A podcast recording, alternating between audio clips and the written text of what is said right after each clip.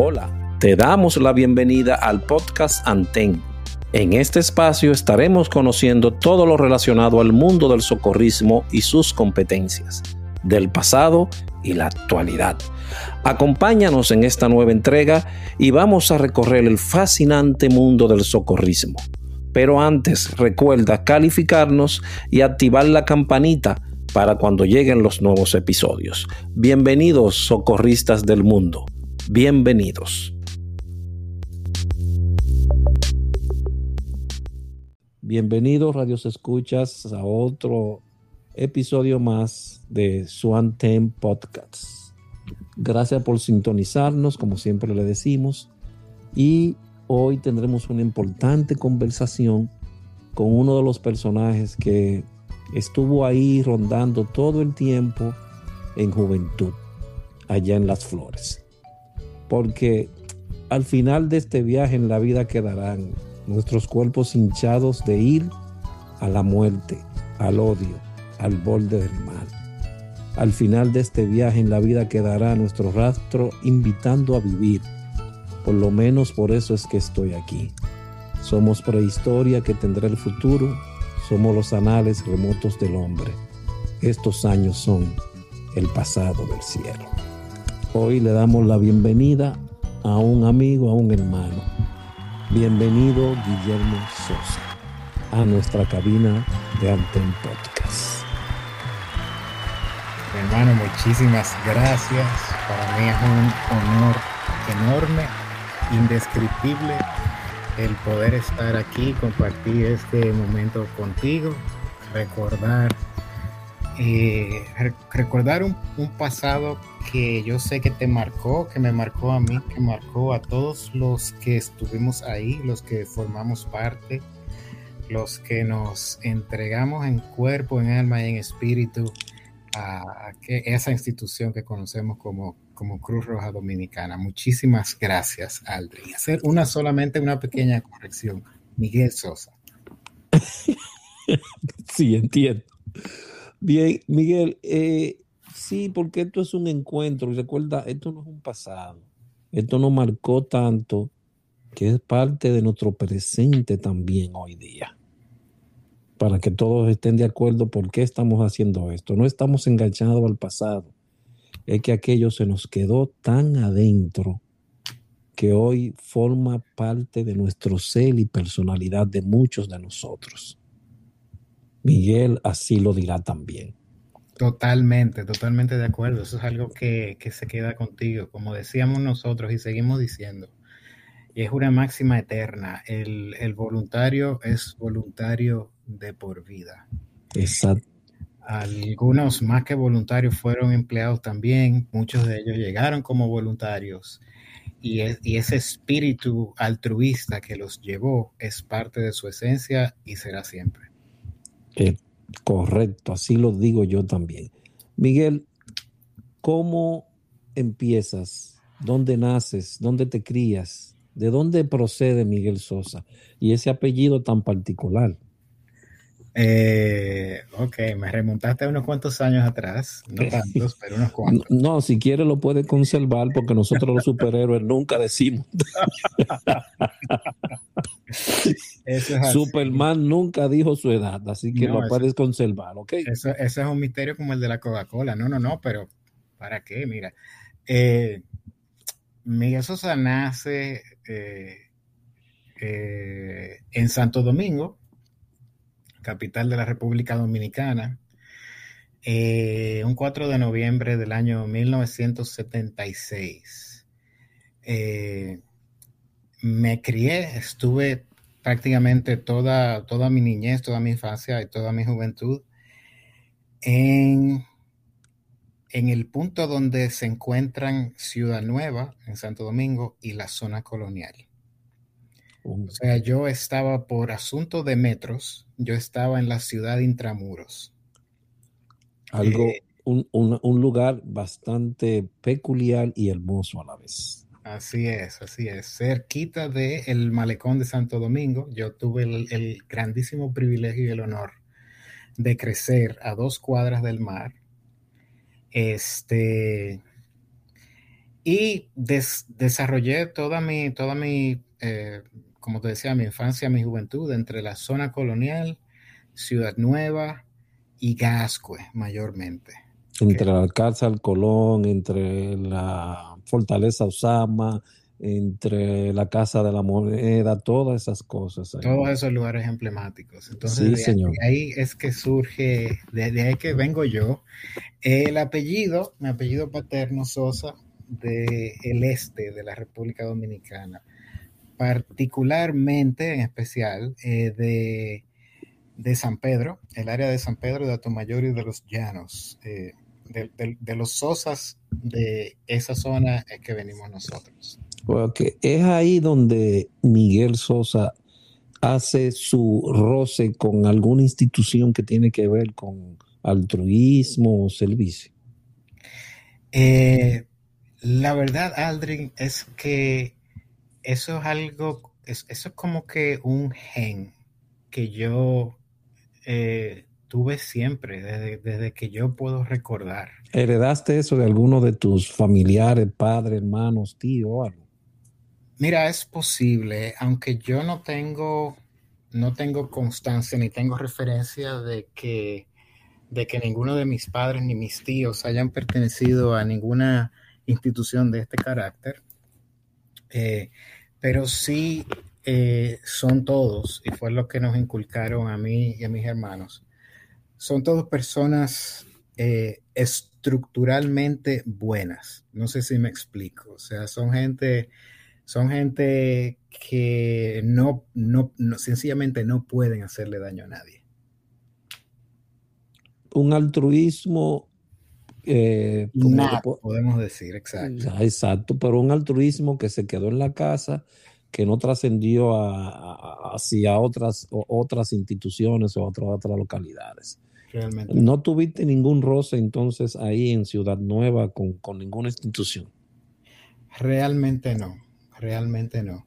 Sí fui amigo y tuve cierta cercanía con, un grupo scout, el grupo el grupo 7, si no recuerdo mal, mi hermano llegó a pertenecer a, a ese grupo.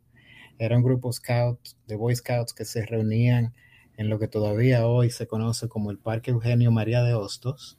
No sé si se seguirán reuniendo ahí. Creo que sí. Bueno, eh, y bueno, y, de ahí tengo muy buenos amigos. Como te dije, mi hermano perteneció a ese grupo en su infancia durante un tiempo. Eh, pero mi relación con ellos era más de amistad y de cercanía. Yo nunca pertenecí a la institución. O sea que se puede decir que institución como tal, Cruz Roja Dominicana.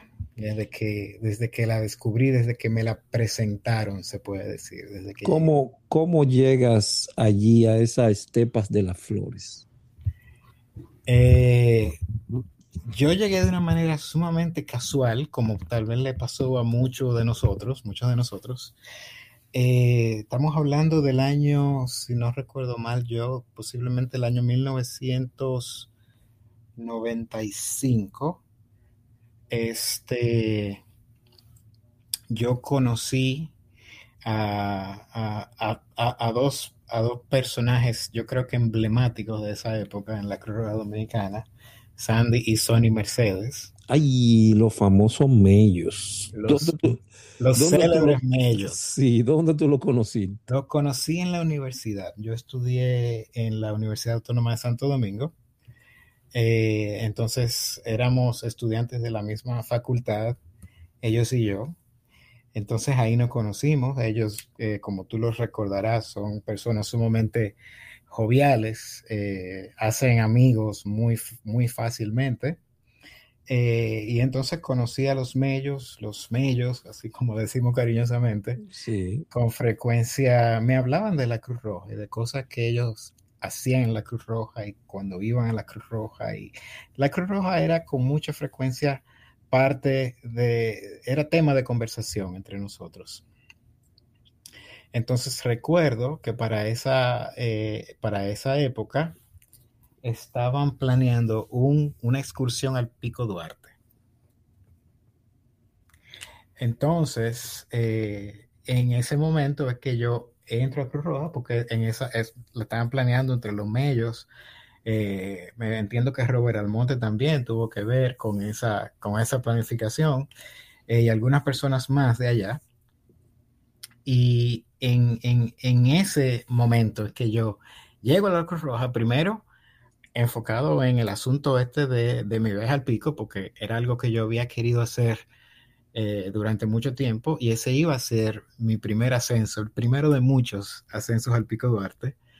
Eh, y así fue que conocí la Cruz Roja. Recuerdo ¿De, qué año, ¿De qué año estamos hablando ahí? Estamos hablando, estamos hablando 94, 95, posiblemente del, del eh, el finales del 94.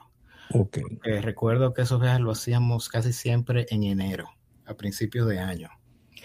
Entonces recuerdo que llegué de mano de los medios a la Cruz Roja. Una de las primeras personas a quien conocí fue a Robert Almonte Báez, quien eventualmente se convertiría en el, en el director nacional de Cruz Roja Juventud. Y ahí comienza entonces eh, eh, mi discurrir por la Cruz Roja. Este, ahí, comienza todo, empiezo a relacionarme con la gente de ahí dentro eh, empiezo a conocer la institución, empiezo a conocer la historia de la, de la, de la Cruz Roja como de la Cruz Roja Internacional, ¿verdad? No solamente de la, de la Cruz Roja Dominicana, sino de la, de la esencia y de la mística de, de, la Cruz Roja como tal, desde su origen. Su, su accional en, en, el, en el territorio dominicano. Todo eso.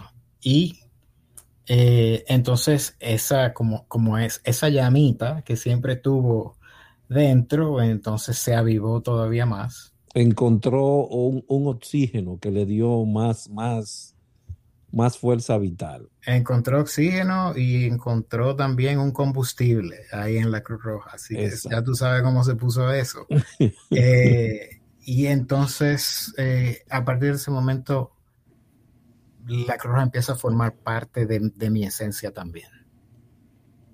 Ahí comenzaste a crear, a, a, asististe, fue a ese, después de ese viaje al pico, fue que ya dijiste, ok, me, me, me integro aquí.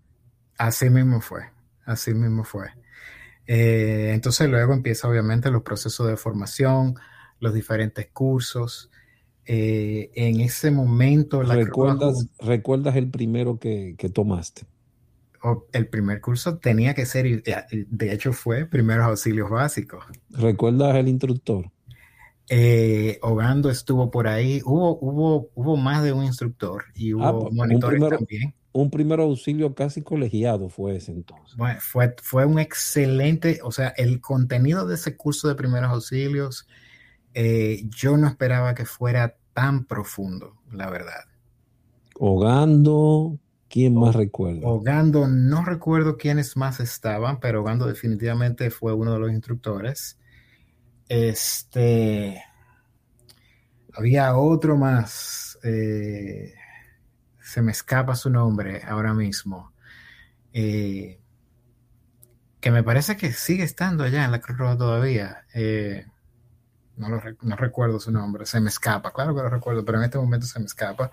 Y habían otros monitores también. Eh,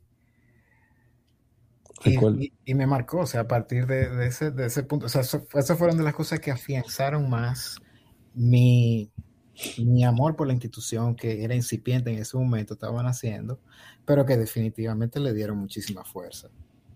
Es que es un poquito difícil tener un personaje tan pintoresco como Félix García Ogando, que como es casi que lo abarca todo y tú no logras recordar a los otros que estuvieron ahí al lado. Bueno, ya tú Eh, sabes. exacto. Sí, ese fue uno de los primeros y continúas después de, de este primeros auxilios básicos con, con qué otras capacitaciones. Eh, fueron tantas, eh, Aldrin, que yo no podría mencionártelas todas y mucho menos podría mencionártelas en orden. Pero sí te puedo hablar, por ejemplo, del curso de capacitación para instructores Oh, tú tomaste ese curso. ¿Con quién? ¿Podrías recordar los instructores? Mira, yo no me acuerdo de, los instructores porque de nuevo era, era un programa sumamente completo, sumamente profundo, sumamente detallado y cada instructor tenía como que su área bien definida y, de especialidad. Eh, pero recuerdo, si no recuerdo mal, ahí estuvo usted, ahí estuvo, si no recuerdo mal, ahí estuvo Valverde también y creo que hubo personas de juventud eh, eh, dando algunos de los contenidos eh, de esa capacitación. luego, primeros auxilios intermedios, me parece que llegué a hacer también. Este manejo de conflictos, resolución de conflictos, este, dinámica, eso fue, eso fue, con la gente de DIH, seguro dinámicas, dinámicas de grupos eh, y otros más que ahora mismo no recuerdo, pero que, tenían el objetivo como de, darle una formación integral a la persona de Cruz Roja Juventud. Eh, me convertí en algún momento también en monitor de primeros auxilios básicos. Eh, llegué a asistir en algunos de los cursos de primeros auxilios básicos como, como monitor. Eh, ¿Con cuál instructor, si recuerdas? Eh, ahí estaba Robert Almonte, era uno de los instructores. Creo que, me parece que José Ernesto estuvo como instructor en uno de esos cursos también. José Ernesto, sí, ese Robert lo mencionó también.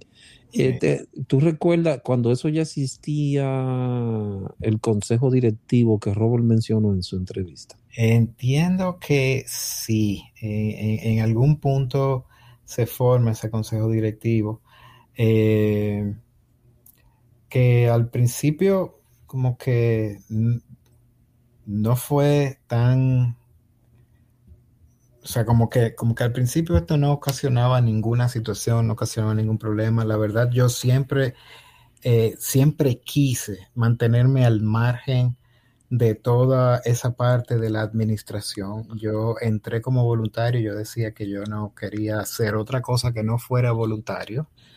Eh, no quería que perder esa esencia y que, se tergiversara nada, por lo menos en mi cabeza, eh, de lo que yo entendía que debía ser el, el, manejo de la institución, por lo menos a nivel del voluntario. Y, y no, me traté de mantenerme al margen de, esas, de esos asuntos, Aldrin. Ok. Entonces no, no perteneciste a esa parte, nada de... No, realmente no. Este, en algún momento sí fui eh, director interino del comité de la sede central. Eh, no sé si recuerdas cuando las inundaciones de Venezuela, eh, se me escapa el año, finales de los noventas ya creo, eh, Lindbergh, que en ese momento era el, director de la sede central, se va a, Venezuela con la Cruz Roja, con el comité, me parece, a trabajar allá en, los, en los esfuerzos de asistencia.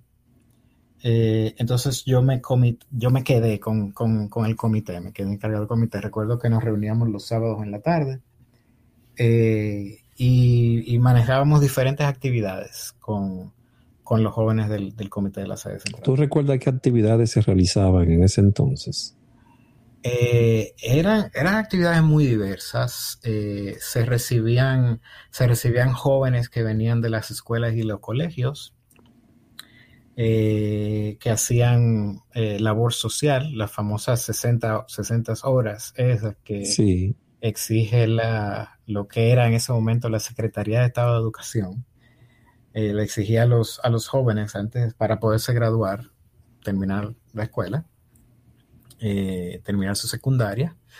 Eh, entonces teníamos actividades con los jóvenes también. los jóvenes se les daban cursos de igual de primeros auxilios y diferentes actividades con, dentro, de, dentro de la sociedad y de la, y de la comunidad misma a la que pertenecían esos jóvenes también. Eh, recuerdo que posiblemente la campaña más célebre y más famosa de Cruz Roja Dominicana, la campaña Amárrate a la Vida, eh, que fue la campaña a través de la cual el dominicano aprendió a utilizar el cinturón de seguridad. Yo creo que lo puedo decir con toda propiedad de eso. ¿Tú participaste en esa campaña? Muy activamente participé en esa campaña y una de las actividades que hacíamos también era eh, los fines de semana y como parte de la labor social nos íbamos con los jóvenes a las hacer concientización y sensibilización en el uso del cinturón de seguridad. Eh, en algún momento fuimos también a medios de comunicación. Recuerdo que fuimos a canales de televisión, fuimos a emisoras de radio con la campaña. Y fue una campaña sumamente exitosa. Sumamente exitosa. Era, era muy común ver en cualquier lugar las calcomanías de Amárrate a la vida en esa época. Muy común bastante común, porque se ve, y ustedes las repartían en la 27 y en el Conde, si no me recuerdo. Sí, en, todos los lugares, en, lo que hoy llaman el polígono central, era también muy fácil encontrarse jóvenes de Cruz Roja un domingo cualquiera o un sábado cualquiera en, una de esas esquinas trabajando en la campaña. Sí, porque los fines de semana eran bastante activos allá. ¿Tú recuerdas la cantidad de personas que allí se presentaban jóvenes a trabajar un sábado, un domingo? Eh, eso, eso variaba, pero eh, podrían ser tantos como 60, 70 jóvenes en, algún, en algún momento. Que solamente se presentaban para ir a, esa, a esa campaña. Sí, y nos repartíamos desde ahí. Este, íbamos, como te decía, a diferentes lugares de la ciudad a trabajar con la campaña. ¿Y, las otras actividades que otras más tenían? Además de la campaña, las 60 horas, ¿tenían alguna otra? Sí, eh, recuerdo que llegamos a hacer actividades relacionadas con, eh, con la niñez. Eh, llegamos a ir a, orfanatos, a hogares de niños. También llegamos a ir a hospitales, eh, hospitales de maternidad. Este, algo, algo muy bonito que, a mí también me, ha marcado para toda la vida fue después del huracán George, con la devastación que hubo prácticamente a nivel nacional, pero de manera muy especial y particular en el este de la República Dominicana, en las provincias de, La Romana, de, de la Altagracia. Eh, recuerdo que nos movilizábamos a esos, a esos pueblos a, hacer campañas de sensibilización eh, y a, hablar con, la gente del pueblo, en especial con, los niños, eh, para tratar de, mitigar el, efecto psicológico, el trauma por el, que, por el que esos niños habían pasado. Entonces se trabajaba activamente con los niños. ¿De, eh, qué, ¿De qué fecha estamos hablando? Bueno, George fue en, en el año 1998, el huracán George. Porque no recuerdo mal, fue en septiembre, creo, creo yo, del, del, 98. Para, para, que algunas personas tengan idea de dónde vienen los primeros auxilios psicológicos. ¿eh?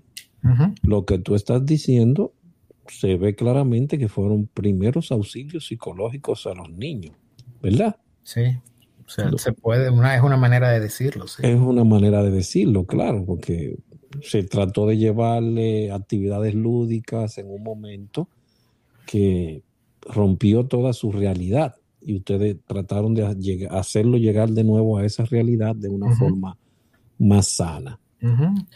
Y trabajamos también con los jóvenes en la distribución de asistencia en esos lugares, eh, desde cosas tan básicas como agua y comida, a colchones, etcétera. Trabajamos también, hacíamos campañas para recaudación de, fondos, de ayudas, eh, personas particulares, gente particulares, empresas privadas, con el objetivo también de llevar esos, esas ayudas a esos lugares y esas eran las actividades en las que los jóvenes trabajaban. O sea, era, era esencialmente eh, actividades de alcance social eh, y que eran sumamente efectivas para sensibilizar a los jóvenes también. ¿Ya estudiabas en la UAS cuando eso?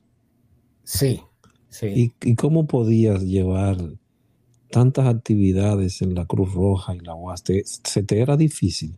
Era difícil, Adrián, pero cuando, cuando, cuando uno realmente quiere, no encuentra la forma.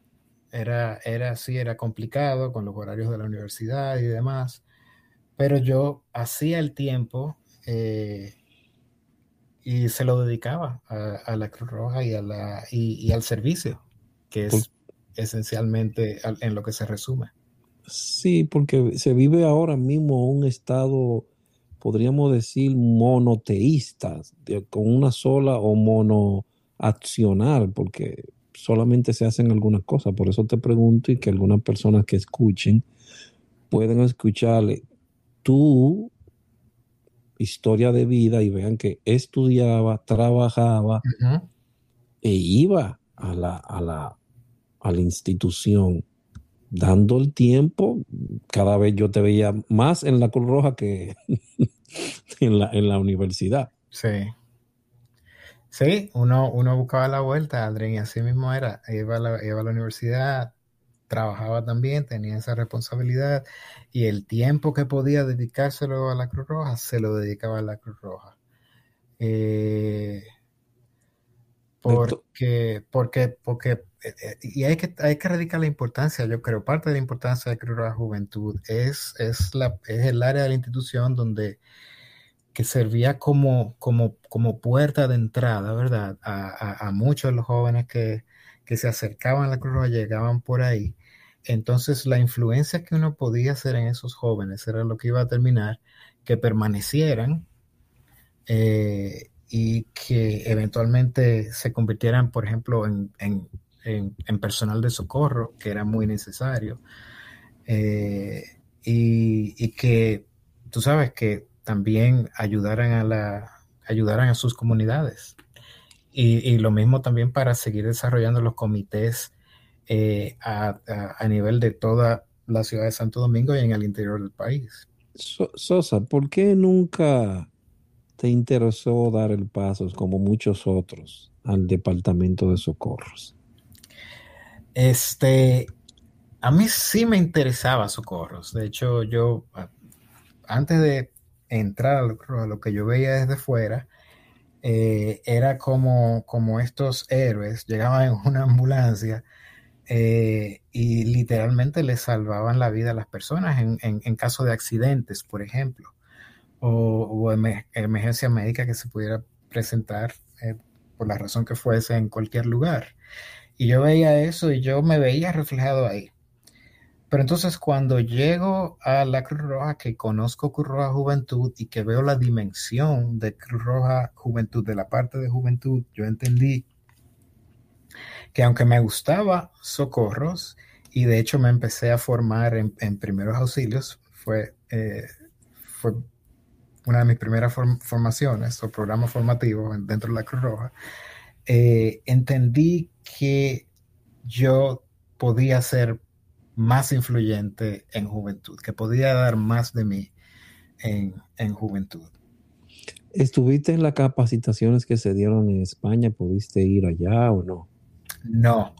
Eh, yo no pude participar en el programa, en el campamento de verano de España que fue, era, era, era, maravilloso. Yo recuerdo que eh, las primeras promociones que fueron a ese, al campamento de verano, cuando vinieron de allá, literalmente transformaron eh, Cruz Juventud. O sea, vinieron con una visión porque fueron realmente a, enterarse de la dimensión y de todo, de, todo el alcance que podía tener Cruz Juventud.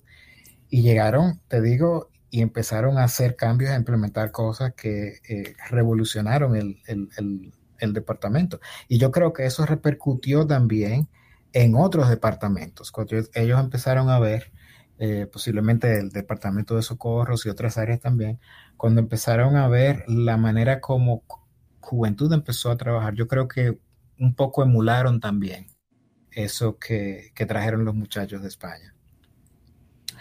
Yo sí participé una vez en un encuentro de Cruz Roja Juventud, un encuentro mundial de jóvenes de Cruz Roja eh, que se hizo en Estocolmo.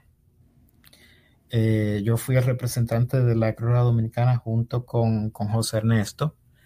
Eh, y eso fue en el verano del 99. Hace unos añitos ya, Aldrin. yo no, yo no sé porque no me gusta estar contando años. Eh, entonces, una de las actividades, una de las áreas en las que yo trabajé allá fue en resolución de conflictos eh, y, trajimos una especie de, de, no de taller, no puedo decir taller, pero como de formato de, folleto que empezamos a aplicar poquito a poquito eh, en, en el comité. De las áreas de juventud que tú llegaste a trabajar con ellas, ¿cuál fue la que más te, impresionó, más te gustó lo que allí desarrollaron? Eh, eh, la labor social. La labor social, ¿por qué? La labor social, porque siempre percibí la, necesidad de de, brindar esa ayuda que la gente necesita, eh, que la necesita siempre, aunque muchas veces ni siquiera lo notemos, ni siquiera nos demos cuenta. Eh, las necesidades siempre están ahí, sobre todo en sociedades como la nuestra, ¿verdad? Claro. Eh, y, eso se evidenció con, con, lo que, de nuevo vuelvo, con lo que pasó con el huracán, con el huracán George. Se hizo todavía más evidente. Eh, y yo creo que jugamos también un papel sumamente importante ahí. Eh, la institución como tal, eh, la sede central, todo lo que ahí se desarrolló a raíz de, eso. Y los voluntarios también, eh, que aportaban su tiempo y su trabajo y su sudor y sus lágrimas y su sangre para, para poder canalizar todas las ayudas que iban llegando a la Cruz Roja participaste en una de esas emergencias en, George, ¿no? Llegué a participar, sí, llegué a participar en emergencias. Durante George, una de las labores que, a las que yo me dediqué era la de, eh, la de búsqueda, eh, no necesariamente en el campo directamente, pero en la parte de, comunicaciones. Eh, me recuerdo que establecimos una especie de central de, llamadas donde recibíamos eh, llamadas de personas que andaban tratando de localizar algún familiar o algún ser querido que habían perdido por una razón u otra durante el huracán. Eh, entonces, obviamente se tomaban los datos y se canalizaba con, diferentes medios de comunicación, con el personal de socorro también. Eh, para tratar de, de, ser ese puente, ¿verdad? De cerrar esa brecha y que las personas encontraran a sus, a sus seres queridos. ¿Llegó esto a impresionarte mucho? ¿Llegó a tocarte? ¿Qué, sentiste asistiendo? Eh, claro que sí, eh, eh, profundamente. O sea, recuerdo que en esos días yo no era uno de esos voluntarios que tenía que quedarme de un día para otro en la, en, la institución. Pero ante la situación que se dio, recuerdo que yo estuve por tres días eh, eh, en la Cruz Roja sin salir, prácticamente durmiendo, durmiendo realmente muy poco. Eh, y era porque yo, o sea, la, necesidad era imperante, estaba ahí y había que hacerlo estuviste asistiendo casi 24 horas. Estamos hablando de que eso era voluntariamente. ¿eh? Voluntariamente, totalmente, de manera totalmente voluntaria. Y totalmente contigo, voluntaria. Y contigo había más personas ahí. Habían más personas, teníamos como una rotación. No sé si recuerdas a Helmut Hirschfeld. Dios, claro que sí. Bueno, pues, Helmut era una de las personas con que yo trabajé en, ese, en, en ese momento, en esos días eh, él fue una de las personas con quien yo trabajé más de cerca. Eh, y recuerdo, tengo una anécdota. Este, recuerdo que el día que ya eh, el día que ya decían, bueno, no tenemos que ir para la casa porque hay que descansar, no podemos seguirle metiendo tanto y, nos relevaron. Recuerdo que yo fui a llevar a Helmut a su casa. Él vivía en la José Contreras, por ahí cerca de la zona universitaria. Eh, y entonces en la José Contreras, cuando tú vas en dirección hacia el oeste, deja ver, no hacia el este, desde el oeste hacia el este, eh, tú no, no puedes atravesar la Máximo Gómez, ¿verdad que sí? Porque ahí cambia de sentido la calle. Yo sé que Santo Domingo ha cambiado mucho, yo tengo unos años que salí de Santo Domingo, no sé si todavía es así. El asunto es que yo estaba tan cansado que yo me estaba durmiendo en el camino y yo atravesé la Máximo Gómez y Ay. Me despertaron las luces de una guagua que venía de frente. Pero Helmut tampoco te dijo nada. Él, iba a dormir. No, ya yo había dejado a Helmut en su casa. Ah, ok, ok. Que vivía ahí mismo en la José Contreras, pero mucho antes de la Máximo Gómez. Eh, y eso fue, ya tú sabes, o sea, yo encontré una calle por la que pude salir antes de encontrarme con, la, con el autobús que venía de frente. Oh. Eh, y, eso fue suficiente para que se me quitara el sueño. Después yo llegué bien a mi casa. y ahí lograste descansar, pero algo se activaba uno estando en la casa sabiendo que había algún problema y hacía que te despertara y regresaras de nuevo hacia allá. Eso, eso pasaba también. Eso, eh. eso pasaba con, con mucha frecuencia. Bastante, bastante. ¿Cuántas veces llegaste a ir al pico con los muchachos? Eh, fueron muchas veces, Aldrin. Eh, yo estuve por lo menos con, con, ellos, o sea, con, el equipo de, Cruz Roja, por lo menos unos cuatro o cinco viajes al pico. Eh, porque en algún momento también empezamos a organizar viajes, eh, no sé si recuerdas, American Field Service, AFS, era la oficina de AFS estaba cerca de, la sede de Cruz Roja. Sí, sí, sí, sí. Nos hicimos amigos de AFS y se empezó una, una especie de, relación con AFS y nosotros empezamos a organizar viajes al pico invitando a, AFS para que los, esos muchachos que venían a la República Dominicana de intercambio pudieran tener esa experiencia. Eh, y, organizamos varios de esos viajes para llegar, llevar eh, eh, estudiantes de intercambio de AFS también. Ah, pero tuviste también una participación extra curricular de, la, de, las flores entonces. También, claro, sí, como no. Allí, después de esas capacitaciones, ¿tomaste alguna posición directiva alguna, alguna posición instructoral, de, ser instructor en ciertas áreas? ¿Qué pasó? No, yo llegué a asistir eh, eh, como monitor en algunas capacitaciones, okay. PAB siendo una de esas. Este, y como voluntario fui, como te comenté hace un ratito, eh, director. Director del comité de la sede central. Sí, de manera no tuviste, y no tuviste, bueno, tuviste también encargado como de las 60 horas, también me dijiste. Sí, tenía, tenía que ver con eso. No era que yo llevaba el conteo, el, mayor de las 60 horas, pero, pero sí también, eh, de una forma u otra, no también se relacionaba con eso, con, la asistencia de los, de los jóvenes que venían, de esos estudiantes. ¿Recuerdas alguna de las personas que estuvieron contigo, trabajando contigo ahí en las 60 horas? de aquel entonces. De aquel entonces, bueno, el mismo, el mismo Helmut. Eh, Helmut, sí. Sí.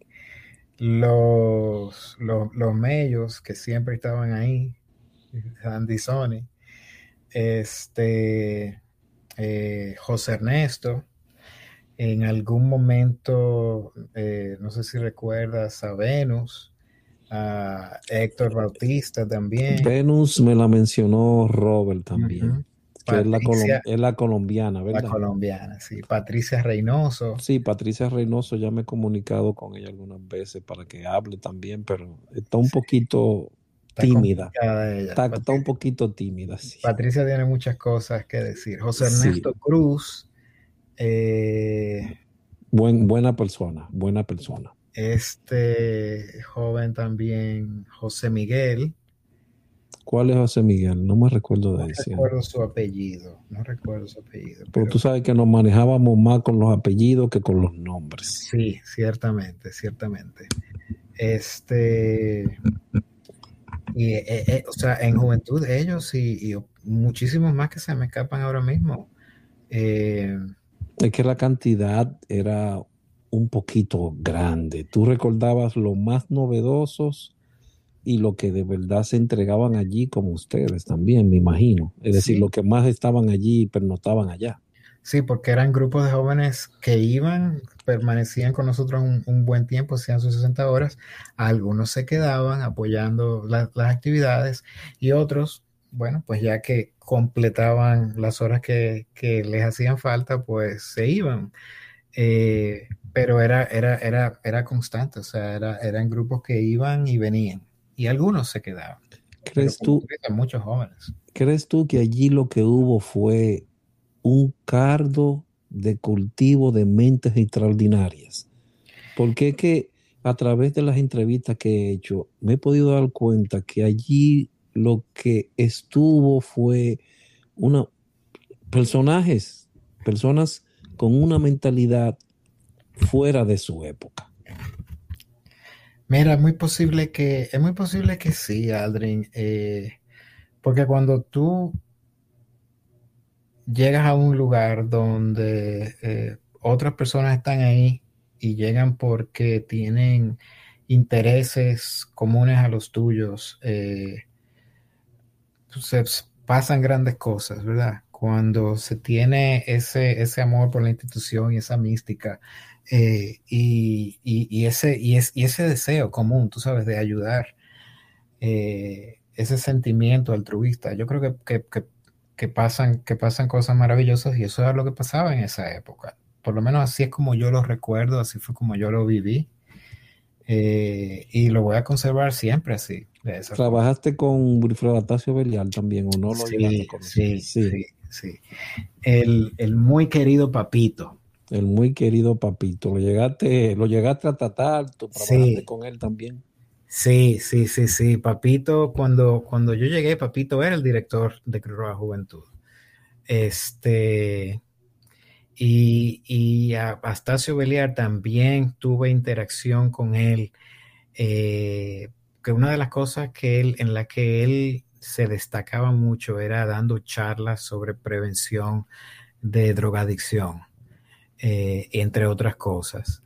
Entonces, tanto en el colegio, todavía estando yo en el colegio, como luego en la universidad, llegué a, participar en actividades donde, donde Beliar era, era, era uno de los ponentes y llegué incluso a interactuar con él antes de yo pertenecer a la Cruz Roja. Ok, ya tú habías hecho algunos contactos directos con personas de la, de las flores. Ya sí, parece que eso, esto estaba destinado a pasar, Adri. Eso estaba destinado a pasarte. Muy cierto, muy cierto. ¿Te sentiste a, comodidad allí dentro con los muchachos de la de juventud? Muy a gusto, muy desde el principio. ¿Crees que por eso te quedaste tanto tiempo? ¿Qué tiempo eh, estuviste allí en juventud? Si recuerdas. Sí, bueno, desde desde finales del 94, ¿verdad? Uh del 95, hasta posiblemente estamos hablando ya cerca del año 2000, o sí, año 2000, 2000 y 2000. Sí, hasta, hasta el, año 2000, entrado, entrado, bien entrado ya el año 2000. Ahí tú, tú, pasaste todo el proceso hasta terminar la universidad dentro de la Cruz Roja, diríamos. Se puede decir que sí, eso, eso es afirmativo. Eh, porque yo llegué a la Cruz Roja estando creo que en mi primer año apenas de la universidad y yo me gradué en el año 2000, en febrero del 2000, o sea que se puede decir que sí. Ok, sí, porque había un grupo de la eh, ola roja, como yo le puse, que estábamos en ese tiempo, como dice Picasso, él tuvo su tiempo rosado, nosotros estábamos en nuestro tiempo rojo, vaya, porque veníamos de la primada de América, Universidad Autónoma de Santo Domingo. Así mismo. Y todos teníamos a ese Silvio en la cabeza y tal vez fue por eso que hicimos esa unión. Sí, puede ser. Sí, porque había como esa concepción de que pues, pertenecemos aquí y, ajá, ¿y qué somos? Oh, pero rojo. Ah, ok, rojo. sí, sí, bueno, tú sabes, el, el idealismo de la juventud y de querer de pensar en que el mundo puede ser diferente, que el mundo puede ser mejor. Eh, eso es algo que yo entiendo que teníamos muchos de nosotros en común. Eh, y aunque, aunque tal vez los métodos de aquella época no, no fueran los apropiados, pero tú sabes, la rebeldía de la juventud, la manera como uno ve las cosas, eh, Luego, a medida que uno va, tú sabes, creciendo y adquiriendo experiencias, uno em, empieza a ver las cosas de otro modo, pero la esencia no cambia, Adri. O sea, como te decía hace un rato, el, voluntario es voluntario toda la vida. Exacto. Tal vez parte de nuestra rebeldía fue entrar allí y tratar de hacer algo por el bien común, por el bien social. E, exactamente, el, greater good, como e, dice. Exactamente. fue, esa fue una rebeldía pero rebeldía por el hacer el bien. Eh, lo que se nos decía que era el que tenía que hacer el cambio en el mundo, nosotros estábamos tratando de hacerlo. Eh, hubo alguien dentro de juventud, dentro de las flores, que te, te impresionó, te logró impactar como persona. Eh, Tú sabes que uno o varios o algunos. Te voy a decir, yo observaba a todo el mundo y, y muchas personas dejaron cierto impacto. Eh, Cierta impronta en ti. Exactamente, porque yo me acerco a todo de manera, trato de acercarme a cualquier cosa sin ningún tipo de prejuicio, con la mente abierta eh, y ver qué puedo aprender de la persona, del hecho, de la situación. Eh, y, hubo, hubo más de una persona, o sea, te puedo decir, por ejemplo, del el mismo Papito, eh, todo, todo lo que hizo Papito, lo, que era, lo que era su visión, lo que hizo por, por, Cristo Rey, por ejemplo, que ya otros, eh, otros invitados han hablado de esa historia muy propiamente. Este, ¿Qué te impresionó de él? me impresionó la manera como él lograba captar la atención de tantos jóvenes que posiblemente eh, de no haber pasado por las manos de Papito hubieran terminado de una manera muy distinta a la que terminaron y cómo él lograba eh, implantar en ellos ciertos valores como la disciplina, por ejemplo. O sea, enderezarlos, ponerlos en el camino eh, que debían seguir y la mayoría de, esos nunca se desviaron de ese camino. ¿Alguna otra persona más?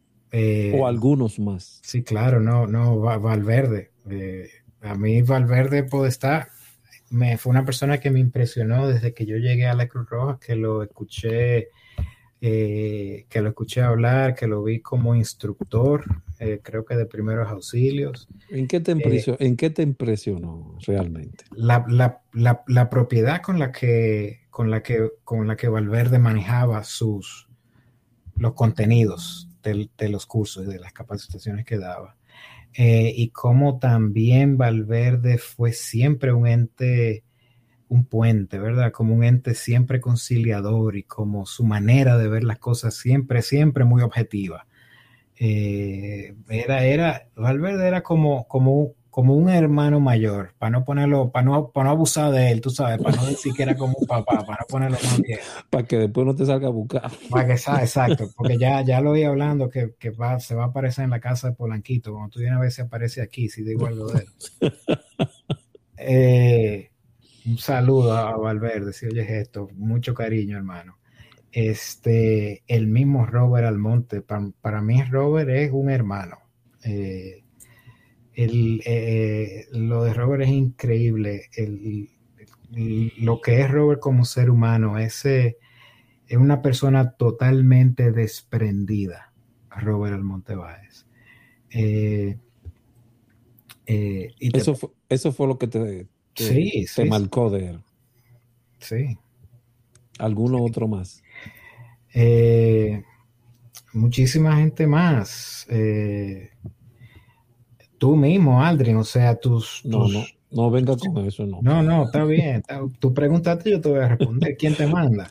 Ah, ok. Eh, la, la, la, firmeza de tus ideas y de, tu, y de tus convicciones también, y cómo tú siempre defendiste lo que tú entendías que era lo correcto, eso fue algo que también a mí me marcó. Y yo y yo los recuerdo, los recuerdo con, eh, los recuerdo de manera muy vívida, ¿sabes? Algunas incluso conversaciones que, tuvimos, el mismo Gando, eh, por razones muy similares a, las que a las que mencioné de ti también. Eh, o sea, muchas personas, de, de todos, de todas las personas con quienes yo me relacioné de una manera u otra, eh, y con quienes conviví, compartí más tiempo, de todos yo saqué algo. El Inver, por ejemplo, de los de los Dios lo ellos. Dios lo entenga en gloria. Al amén, que así sea. Este, de todos, la verdad. Hubo un cambio en el Miguel Sosa cuando entró allí y cuando salió de allí.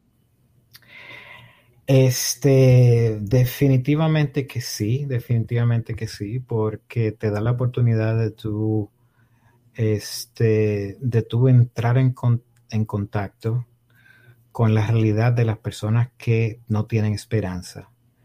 Eh, y vuelvo a lo de George, porque ese es el ejemplo, por ejemplo, eh, tal vez más contundente. eso parece que te marcó bastante. Totalmente. Y el Miguel que sale de la Cruz Roja es un Miguel que queda como con un sabor un, tanto, eh, un sabor de lágrima, ¿verdad? Un sabor agridulce de ver lo que, lo que estaba pasando. Pero también es otro Miguel que es mucho más adulto, mucho más maduro, que posiblemente ya no iba a tener el tiempo eh, para dedicarse a la institución como hasta ese momento lo había hecho fue un poquito duro aquello, ya tú sabes, bueno, ya no puedo seguir viniendo tanto acá. ¿Cómo, cómo, cómo lo aceptaste? Eh, fue, fue, claro que sí, fue difícil. Eh, eh, difícil desprenderse de algo que uno, con lo que uno se, se identificó tanto y donde uno dejó tantas, tantas vivencias y a lo que uno le dedicó tanto tiempo y tanto amor, porque no hay otra palabra para definirlo. ¿eh? O sea, lo que hacían y lo que entiendo, lo que hacen todavía los voluntarios de la Cruz Roja alrededor del mundo, donde sea que estén, es un acto de amor y desprendimiento total. Porque allí se entrega, lo primero es no hacer daño, como dice aquel viejo el, dilema. Te sientes bien por lo que allí viviste? Oh, no lo cambiaría por nada, absolutamente. ¿Volverías a repetirlo de nuevo? Si tuviera este, que vivir este grandioso viaje.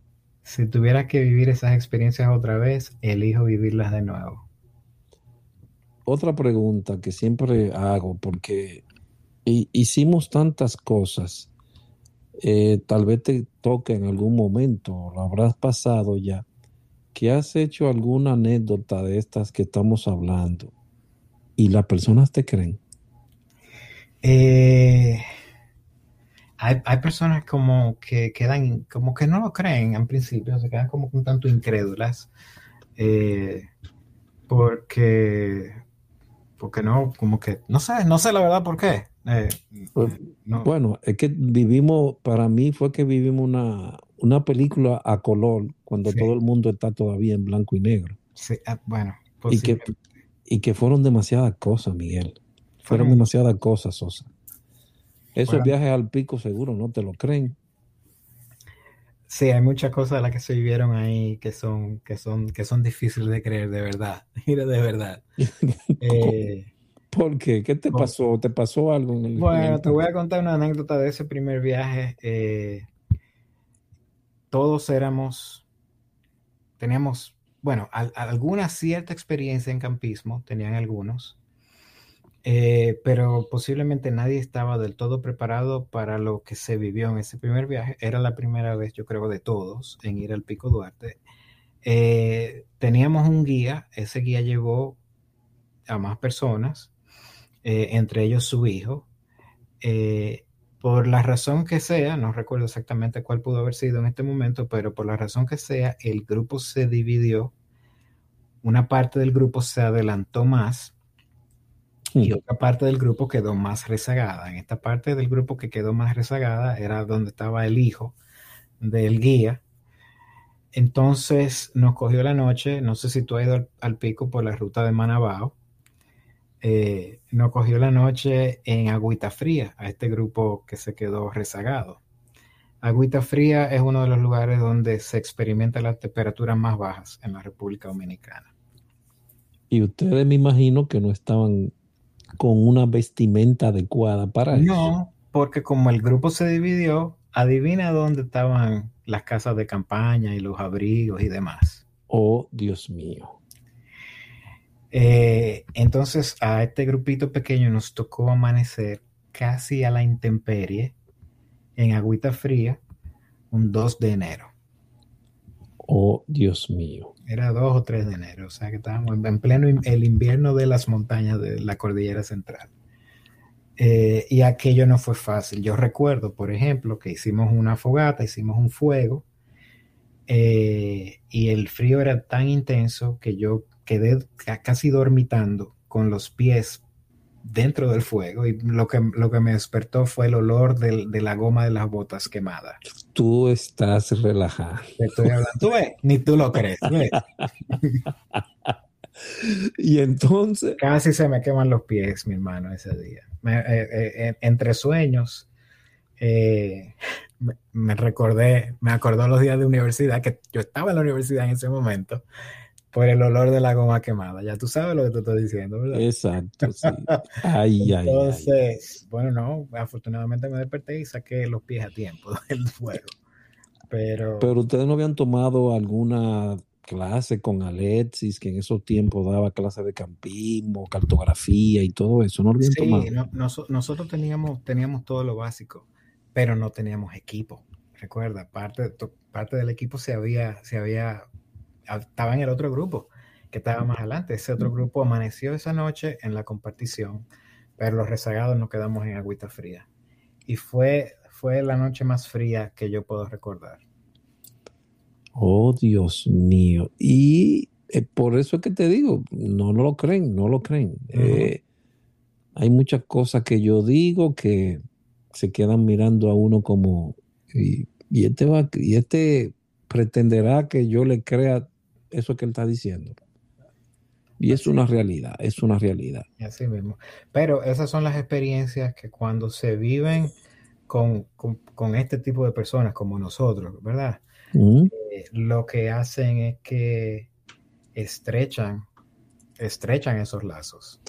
No estás haciendo eh, campismo aquí, no estás haciendo montañismo acá. O hiking, como le dicen aquí. Sí, sí, sí. Cada vez, cada vez que tengo chance, agarro y me voy, encuentro una montaña por ahí que subir. Eh, me, ha, me ha cogido, como ahora vivo en Estados Unidos, me ha cogido con eh, visitar los puntos más altos de cada estado.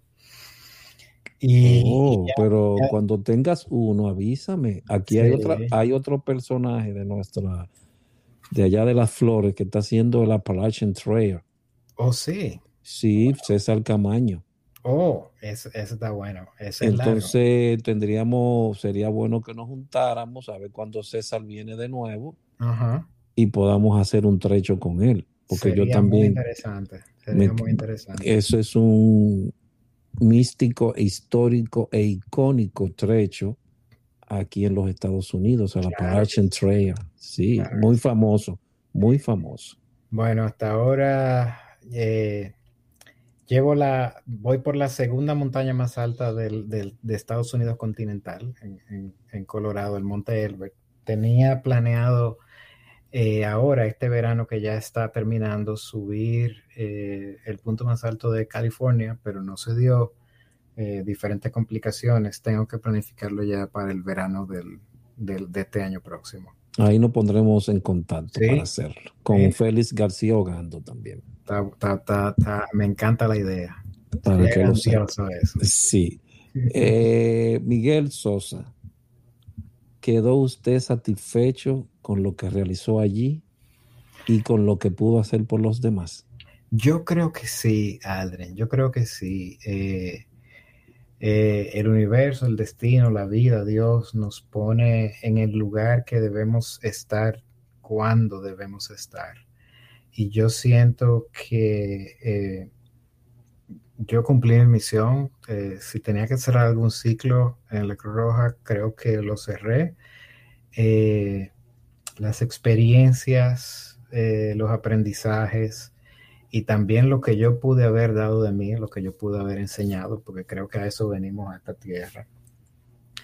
Eh, sí, estoy conforme. Creo que sí.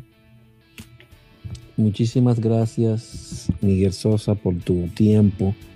Que vaya, tuvimos unos contratiempos al principio, pero quiero agradecerte realmente y hoy, como a todos le digo, poner mi mano en tu hombro y decirte mil gracias por todas las cosas que hiciste allí en las flores, porque es el momento de que nosotros mismos nos digamos entre nosotros gracias, mil gracias. Un agradecimiento del alma por la persona que asististe, por la persona que ayudaste, por aquellos jóvenes a los cuales le enseñaste un camino mejor. Gracias, Miguel. Hermano, gracias a ti por, por, crear esta plataforma, por poner a disposición de, todos nosotros esto. Gracias por rescatar esa memoria eh, que no se puede dejar morir y que no va a morir nunca mientras, mientras estemos nosotros, andemos por aquí, eso no va, a morir. Pero por, por crear un estadio donde se pueda compartir con, con tantas personas más y donde esas personas también puedan venir y compartir sus historias, que son muchas, quedan muchas historias todavía. Quedan muchas historias y así que manténganse sintonizados, radios, escuchas y gracias por su atención. Gracias y nos vemos en la próxima.